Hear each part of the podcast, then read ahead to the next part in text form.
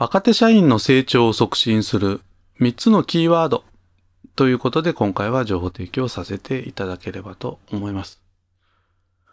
そろそろ皆様のところにもですね、ひょっとしたら新入社員の方が現場に配属というようなこともあるかもしれません。あるいは新入社員のみならず、去年の新入社員、あるいはそれ以上の若手の方、まあそういった方々のですね、まあ成長を促進するという意味合いで、今回は3つのキーワードを情報提供させていただければと思います。今日の3つのキーワード、最初に申し上げますと、1つ目が勤勉、2つ目が好奇心、そして三つ目が謙虚です。まず最初の一つ目の勤勉から、まあ、ご紹介をしておきたいと思います。勤勉に似た言葉でですね、真面目というのがありますけど、決して真面目と勤勉はイコールではありません。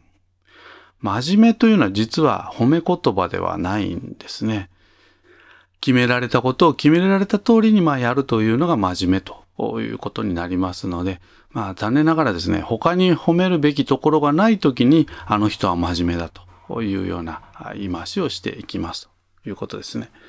一方、勤勉というのは自ら考えて、動いて、深掘りをする。あるいは客観的に自分を見て自覚をする。そのような意味合いですね。ですから、勤勉と真面目というのは全然違いますし、私たちとしてやはり勤勉であることを意識をしていきたいということです。そして二つ目、好奇心ですね。これは興味の幅を広く持っていきましょうということですね。えー、知ることは好むことに及ばず、好むことは楽しむに及ばず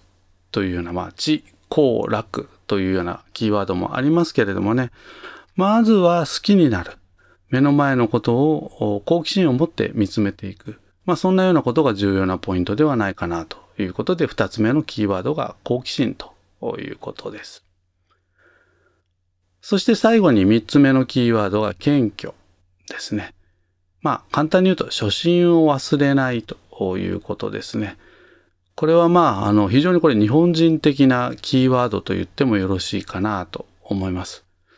やはり時代は変われどですね、日本の組織ではまだまだ謙虚な人というのが尊ばれます。特に仕事を教えてもらう立場の人ということで言うとですね、やはり謙虚さというのは非常にこれ尊ばれますのでね、常にやはり初心を忘れない。まあこんなところは非常に重要なポイントかなというふうに思います。以上、若手社員の成長を促進する3つのキーワードということで情報提供させていただきました。